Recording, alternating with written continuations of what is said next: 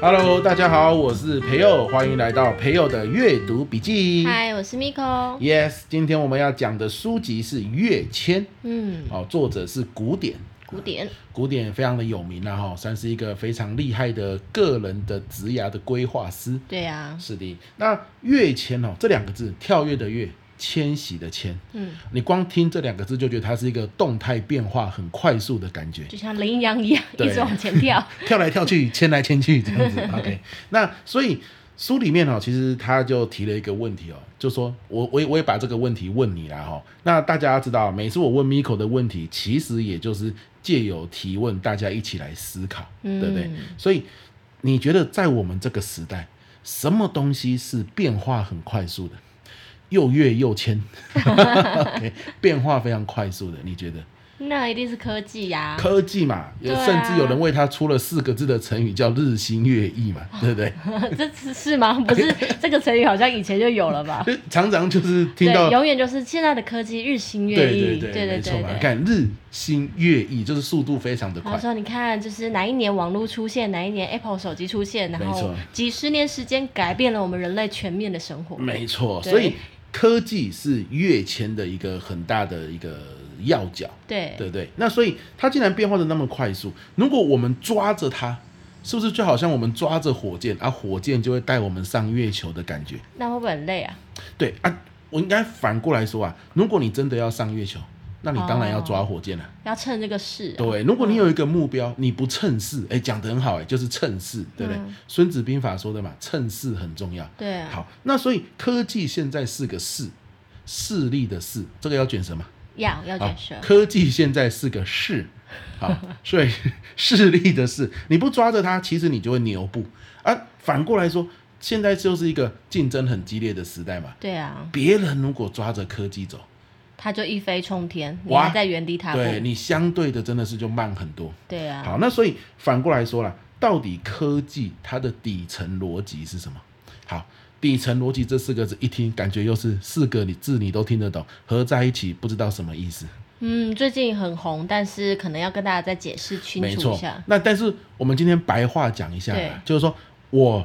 抓住科技这个趋势的方法是什么？嗯、其实我们研究底层逻辑，就是希望我们有方法可以抓住它嘛。对，所以不要管什么底层逻辑，就是我如何抓住科技这个事。哇，这是这本书在讲的。那你今天我们简单的哈，用一个十来分钟的说书，嗯，希望给大家一些灵感。对，对吧？我我们都还在我们这个职涯的跑道上嘛，嗯，能不能借助科技的事，对不对？好了，那他说了，科技好的第一个底层逻辑是什么呢？其实讲到科技，我们就会想到，最起码跟我们生活最相关的就是网络嘛。对啊，网际网络。你说公司或工业也都是什么的互联网啊，嗯、什么五 G 啊，互联网三点零、二点零、四点零、五点零，对不对？嗯、互联网网络，那网络呢，又讲到的是载体。你看，一开始是大的电脑桌垫，嗯，后来变笔电，后来变手机，变手机，就是行动中都可以用手机上网。没错。那科技造就了网络的普及，然后呢，载体的多元化。对，所以我们人走在路上都可以用到网络。没错，前阵子有个悲伤的新闻嘛？什么？巴西很像是不知道是建筑工人还是什么工人，结果那个火烧起来，嗯，然后他在这个火场里面来不及逃出来，他用手机联网开直播求救。Oh my god！结果成为遗言。嗯，可是我要说的是，在这样危急的情况下，火都已经烧成这样，网络还是可以，网络依然在，无远佛界。对，当然这四个字才是为了网络诞生的。对，无远佛界哦，这是为了 啊，日新月异，无远佛界，对不对？所以我是说，这样的极端的情况都还有网络啊，是是不是？所以在这样的一个科技造就了网络普及，每个人随时都可以上网的情况下，我们怎么样搭这个趋势呢？第一点。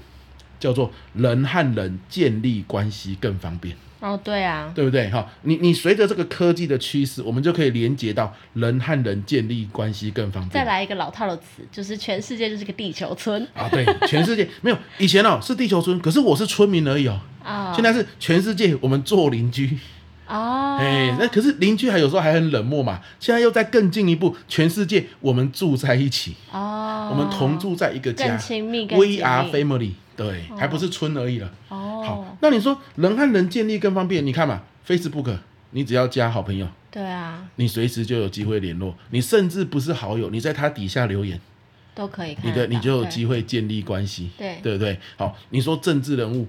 或者是这个呃影视明星，嗯，好，又或者是这个呃老师、嗯、教授、知识分子、YouTuber、Podcast、KOL，只要你有网络，你一定有方法可以跟他建立关系。哦，可以让别人看见你，甚至你可以去跟外界去做联系。对，当然了，嗯、你你沟通的方式很重要。有人建立关系之后是不好的关系嘛？就是哇，看到他好恐怖，一定要封锁他，对不对？嗯、可是如果我们学会沟通的方法，那你跟重要他人建立关系的机会就很高。嗯，好，那这个代表的是什么？人和人能够建立关系的这个第一件事情，带给我们的是什么呢？带给我们的很重要的一件事哦，就是我们回到自己的职涯。对，对了，我们终究是要回到自己的职涯。我们职涯怎么进步？就是我们遇到问题，我们解决方法漂不漂亮？嗯哼，对吧？主管为什么喜欢你？诶。奇怪，你来工作三年而已，你竟然可以解决人家工作十年遇到的问题，积极有效率。对，积极有效率，嗯、而且能够整合资源嘛。对，为什么工作十年的老鸟可以解决这个大的问题？因为他可能在这个公司，在这个业界有人脉，嗯、对他整合资源解决得了。你来三年而已，为什么你负责这个专案，你也可以做到？对，哇，那你太厉害了吧？你是不是就超英赶美？嗯，嗯，好，你的火箭是不是就飞上去了。嗯，好，那怎么做到的？就是按用到这个人和人快速的建立关系。嗯哼，所以当我们今天善用网络，我们就可以快速的人和人建立关系，而这这一个好处就导致了我们解决问题的值跟量都会提升。嗯，好，所以以前书里面写到，我们遇到一个问题的时候，我们可能想，完了，这个问题我不知道怎么办。对。可是你也没有资源啊，可能你网络不普及，或者是呢，这个大家使用网络的的这个习惯还没有建立，嗯，所以呢，你会坐在房间里面苦思许久，最后呢，啊，没有想法了，算了啦，算了啦，不想了啦，嗯，对不对？那随着经验的累积，你可能才可以解决，那是三五年后的事。对，后来呢，发现了，哎，网络开始普及之后，我可以快速的在网络 Google 看有没有人有提供一些想法。对。然后呢，我甚至可以在网络上找人，找专业人士吗？对，找专业人士或是问人，哦、对不对？好，然后请他们给你一些意见，嗯、或是我把这个万事问脸书，万事问 Google 大神，对，好，维基百科，说不定都有很多的想法跑出来。嗯，好，所以这就是网络的好处。可是你有没有养成善用网络的这个习惯？嗯哼，那这个真的有差哦。我就举一个真实的例子。好，前几天我接到一个一个上课的机会，是是防重业，对，那他希望我我教他们讲故事啊，就是他们希望产品可以用故事包装，这样子更有魅力嘛。嗯，那他希望我有很多防重业的案例来说明，对，那我就跟他讲，可是我不是防重业出身啊，我可以让他们快速。按照我的方法产出、整理出自己的故事，可是我自己没有相关的案例。嗯，啊，管顾就很为难了，他就说啊，可是人家总经理说你要有相关案例耶，这样子、哦、就问 Chat GPT 就可以了。对，没有错，我就问 Chat GPT，然后呢，多管齐下嘛，我马上博客来买了两本书，嗯，而且我买的还是电子书。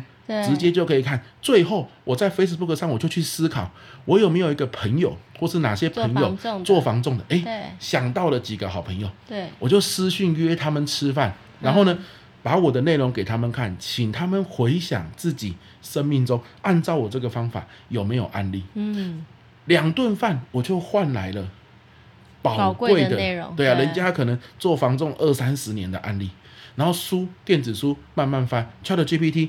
当他整理出案例来，你有没有发现，如果没有搭着这个网络的顺风车，我可能就会举白旗投降，跟管顾说：“那我没有案例，那不然这堂课我不要接好了。”嗯，你看我的问题就没有解决掉，对，是不是？所以他说，跃迁这本书讲到，如果今天抓住科技的第一个方法叫做，你一定要记得，因为网络人和人建立关系变得容易。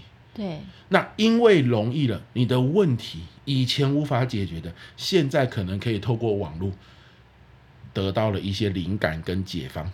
所以也就是说，在现实生活中，我们遇到了各式各样的困难，不管是工作还是生活，你都不用先觉得沮丧，你都可以试着利用网络跟科技这件事情，为你的生活找到解放。对，我们就简单一点说，嗯，当你遇到困难的时候，能不能透过网络快速的找到书和人？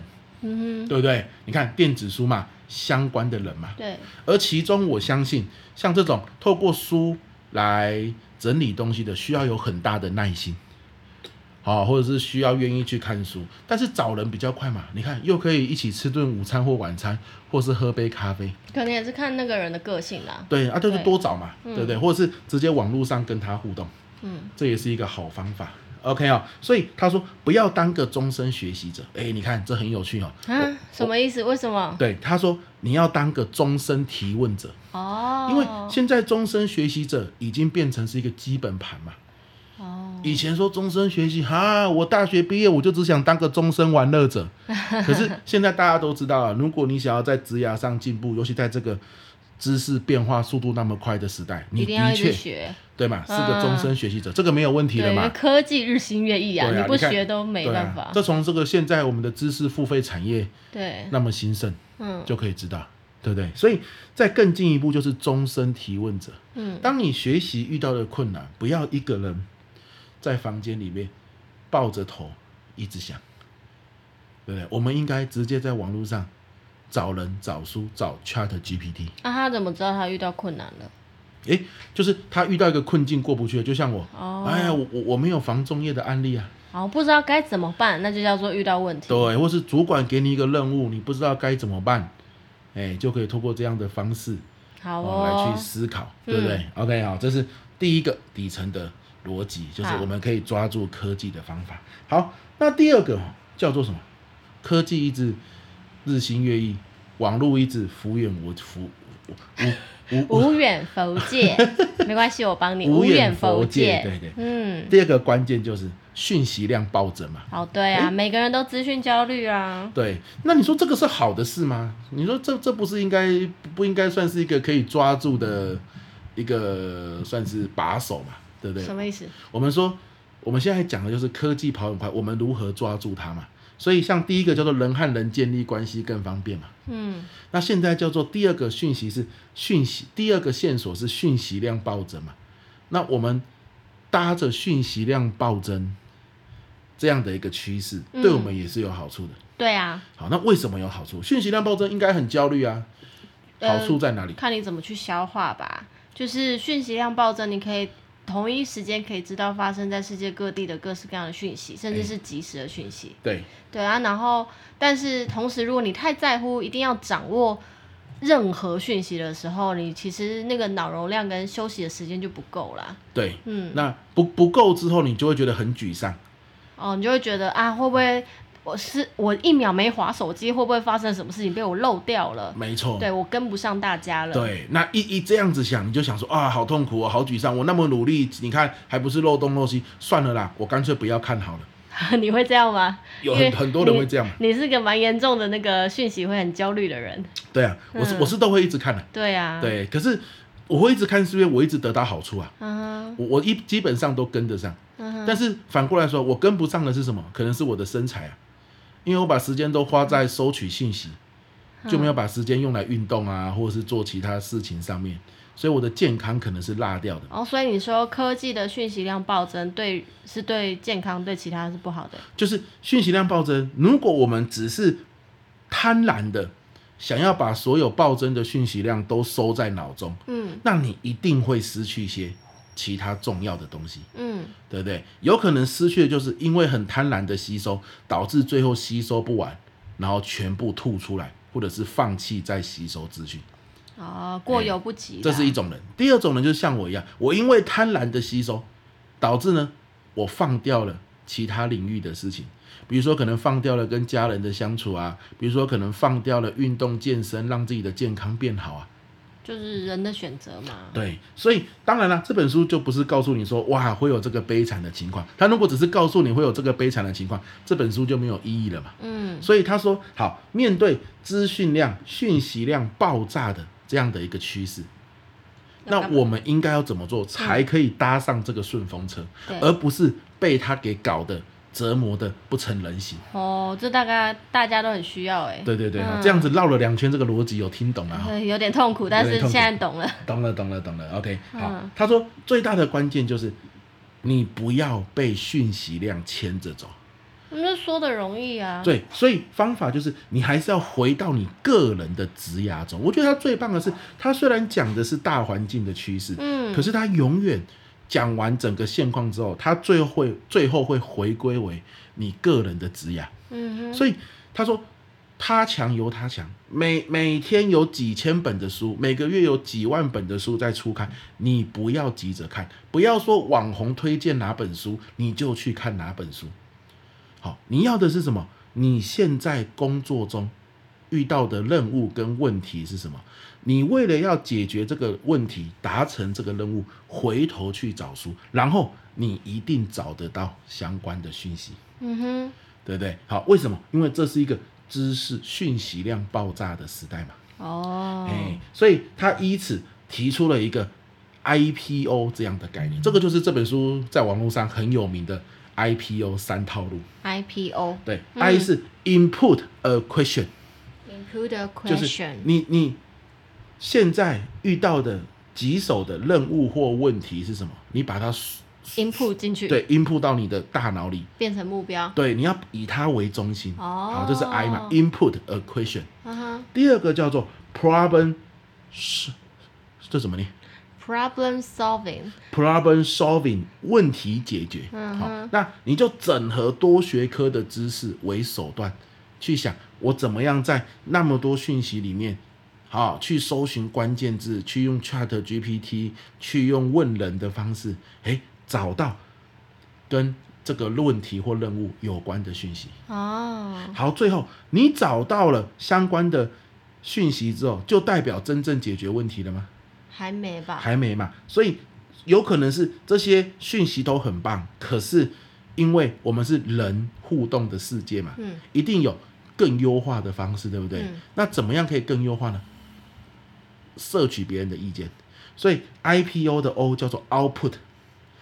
我今天这个任务这个问题，我搜寻了相关的资料，我有想法了，把这个想法不要害羞哦，不要觉得啊，我这样讲出来会不会人家觉得我太骄傲？我这个东西会不会不成熟？讲出来人家会留言笑我、骂我什么的，嗯、对不对？他说第三步骤就是 Output，你要透过各种载体或平台，把你。整理好的解决方式放出来给大家看。哦，哎，这倒是蛮符合现在的这个科技耶。对，其实很多人就这样做嘛。就即便你的你。哦，假设啦，假设我很喜欢种植物，对，然后一开始我也是种植物的小白，可是一步步我踏入这个领域之后，我就是想把植物种好，所以我就 input 了那个那个目标了嘛，对，然后我也想把它种好，它就是我的要解决的问题，是，然后所以我去找寻了各式各样的线上资源也好，问前辈也好，然后实际的去摸索，然后有了一些心得之后，大家都会说，在这个年代你就不能慢慢的把这些吞掉，对你要把你的那些。那叫什么？你学习的过程或是经验值，output 给。呃，推广，所以你也许是开个小 IG 账号，或者是 FB 的粉砖也好，你就是借用一些方式去让人家知道这些东西，慢慢的你就把你这个这个品牌打出去了，对，对不对？不要觉得自己好像哈，我好像我只是个小咖，我才种个三四年，我应该没有很厉害。可是对于那些小白来说，你已经是很值得学习的一个没错范本了。而且你刚刚说，因为这样子品牌建立，可是品牌建立其实是附加价值，嗯，真正的是我透过 output 我去大脑。强制我的大脑去整理我从那么多地方收集来的讯息，然后整理出来的解决方案。因为我要 output 出来嘛，一定要整理，写给别人看或说给别人看，我大脑就要整理。这个整理的过程本身就是对这个任务的答案做一次优化。没错，对，内化之后再优化出去。对，然后别人给你意见又是一次优化啊，所以最后你得到的这个 output 哇，就会是一个离解决问题。最最靠近最完美的答案。嗯，好，啊你，你你闷着头自己做，自己用大脑想啊，也不愿意去找资料，也不愿意先 output，那你产出的东西通常就会比用 IPO 的方式的人，你的问题解决的那个方案的质量就会比较低。嗯、那你比较低，你看你就是会更不容易被别人看见，主管更容易看见问题解决方案质量比较好的嘛。哦，所以这这样说来，这个年代真的还是很注重那个问题解决的能力，就是你要去发现问题，然后你要去试着去解决它，你要有那个能力。除此之外，你还要能够去表达。对，那这都很重要。对，因为就是说，奠基于就是讯息量太大。对。好，所以讯息量那么大的情况下，如果你不以问题解决为核心的话，你根本不知道你要看什么书啊。哦，你想象一下，你你把这不要说一个月哦，这两个礼拜的书，只要有出书，你全部买回来，还不要国外的，就中文版就好，光买回来整个客厅就塞不下。好，那那么多书的情况下，你一定觉得很无无力嘛？你干脆就不看了，因为你就算没日没夜的看，看了连一个礼拜哦，接下来后两个礼拜的书一来，连你的房子都塞满了。对，你看那么多东西，你根本就觉得算了啦，我不看了，嗯，对不对？好，所以一定要是以任务为中心，然后去找整个房子的书里面跟我这任务有关的，可能就这五本书。那五本书比起一房子的书，五本书你更有动力去读嘛？嗯，好，主要是这个概念。OK，所以他说了，我们就整理一下，做个结论哈。跃迁讲的就是科技的日新月异，嗯，讲的是网络的无远佛界，好，这个是科技的这个这个跃迁的速度非常快。那我们怎么样搭着科技的顺风车，让科技的跃迁带着我们个人职涯也跟着一起跃迁？嗯，好，他说的是两个，第一个，因为科技的网络的普及，人和人建立关系更方便，所以当你遇到问题的时候，问书、看书、问人。问 Google，问 Chat GPT，对，查网络，对。然后假设我们都认同学习，那一定要记得不要什么书来就看，一定要是以问题为核心再去找书看。那长此以往这样子去做，那你会发现你解决问题的数量跟质量就会提高很多。嗯，当你解决问题的数量跟质量提高很多，你在职场上。被人家看见、被贵人发现的机会就会提高很多。嗯，那你是不是就完成了自己职涯上的跃迁？没错。哦，那所以你看这本书叫做《跃迁》，就是这样子的一个道理啦。了解，好不好？跟着趋势走，跟着趋势走，不要一个人慢慢走。哦，要搭上这个特快车才行。没错，没错。OK，哇，这个这一集哦，这样子。有有为了要讲清楚，一步一步讲，结果我们讲了二十几分钟。嗯，但是希望啊，这一集对大家是对个人职涯上是有帮助的。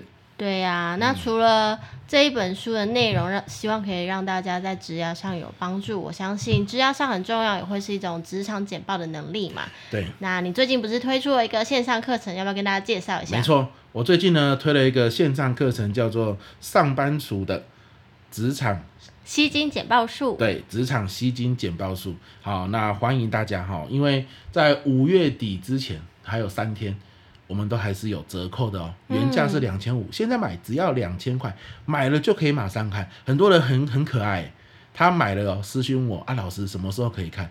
因为有一些是先募资了嘛，对对对，对，对，对对对啊，他都已经买了，他说什么时候可以看？我说你现在就可以看了。他说真的吗？现在就可以看了吗？很多都要等很久，对。我们的这个是已经录好了，已经上架，我们才开始卖的哈，所以你不用熬过那个漫长的募资期。那什么样的人会适合上这样的一个线上课程内容？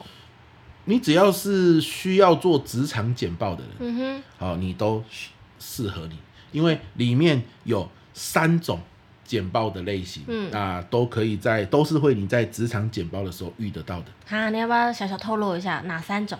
简单说一下。嗯第一种，我大概花二十分钟讲一下。二十分钟，你发疯了？对，我花大概花二十秒钟讲一下 啊。第一种哦，就属于告知型，工工作汇报嘛。嗯哼。第二种属于说服型，产品说明啊。好，第三种属于影响型，如果你只有一分钟、两分钟、三分钟可以讲，嗯，要用影响型。你看是不是这三种基本上涵盖了？对，你在职场上做简报的各种情境，啊在家里面也是啊，跟老公也是可以用用到这些啦。没错，好、嗯，然后包含了就你可能简报会遇到的地雷啊，简报的基本元素啊，哈、嗯，我用三小时。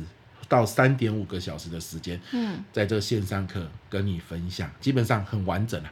嗯，太棒了。OK，没错，因为就算你简报做的再精美，或者是你的呃表达的时候，你的声音语调再甜美好听啊，但是其实很重要的还是那个内容，你怎么去编排铺成那样，你的简报内容才能够吸引听众，然后也才能够达到你的那个简报目的。是，对，所以培友老师的这个上班族吸睛简报术也推荐给大家。如果大家有兴趣的话，在我们的说明栏也都有购课连接哦。是的，OK，那这一集的培佑阅读笔记就在这个地方告一个段落喽。希望你有收获，我们下一集见。我是培佑，我是 Miko，拜拜，拜拜。